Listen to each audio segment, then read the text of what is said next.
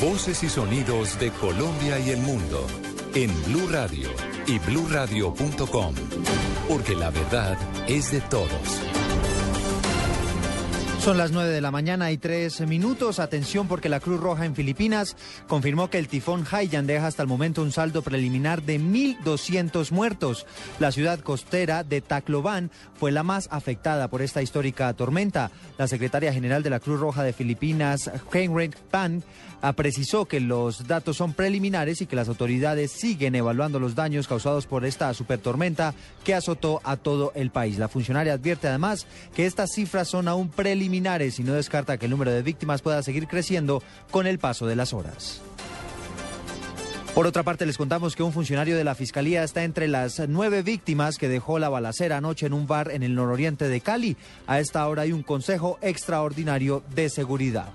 Los detalles con Guillermo Vallejo.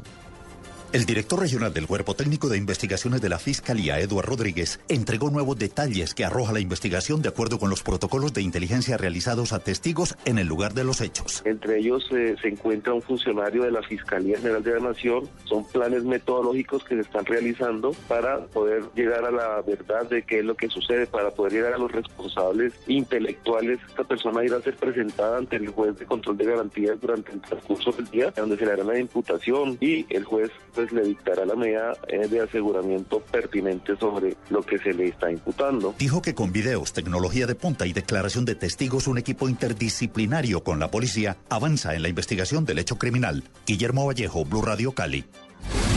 Guillermo, estaremos atentos. Las autoridades en la costa caribe capturaron a alias Boni, presunto socio de alias Marquitos Figueroa, el principal capo del narcotráfico en La Guajira. Desde Barranquilla, informa Eberto Amor. Eduardo, esta captura se habría dado en las últimas horas en la capital del departamento del Atlántico y fue capturado Bonnie Cohen o alias Bonnie o Tío Bonnie, quien es considerado por las autoridades y el Departamento Antinarcótico de los Estados Unidos DEA como el principal socio de alias Marquito, Jesús Marcos de Jesús Figueroa García, quien, quien, está siendo buscado también en el departamento de La Guajira. Eh, el hombre es señalado como de pertenecer al organigrama. El ministro de la Defensa y el general Palomino están al tanto de la situación y es posible que más adelante se esté ampliando esta información sobre la captura en Barranquilla de Bonnie Cohen. En Barranquilla, Eberto Amor Beltrán, Blue Radio. Eberto, gracias. Les contamos que hoy habrá una maratón de grafitis en Antioquia en protesta por lo que sucedió con la reciente visita del artista canadiense Justin Bieber. Alejandro Calle. Eduardo, pues un grupo de 100 grafiteros de Medellín adelantan una maratón de 24 horas pintando una de las paredes más grandes en el centro de la ciudad, ubicada en el sector de la Alpujarra. Según Daniel Felipe Quisén, uno de los grafiteros más representativos de Medellín, la iniciativa es en protesta por lo sucedido con Justin Bieber en Bogotá y para exigir mayor respeto y espacios para los artistas humanos, urbanos. Es una protesta, lo que pasa con Justin Bieber, pues como que destapa todo, pero es algo que estamos reclamando desde hace mucho tiempo y son espacios dentro de la ciudad y sentirnos más de las ciudades y que nos apoyen con más espacios como este. Según el artista, la iniciativa se llevará a cabo en otras partes de Medellín y en diferentes ciudades del país. Desde la capital antioqueña, Alejandro Calle, Blue Radio.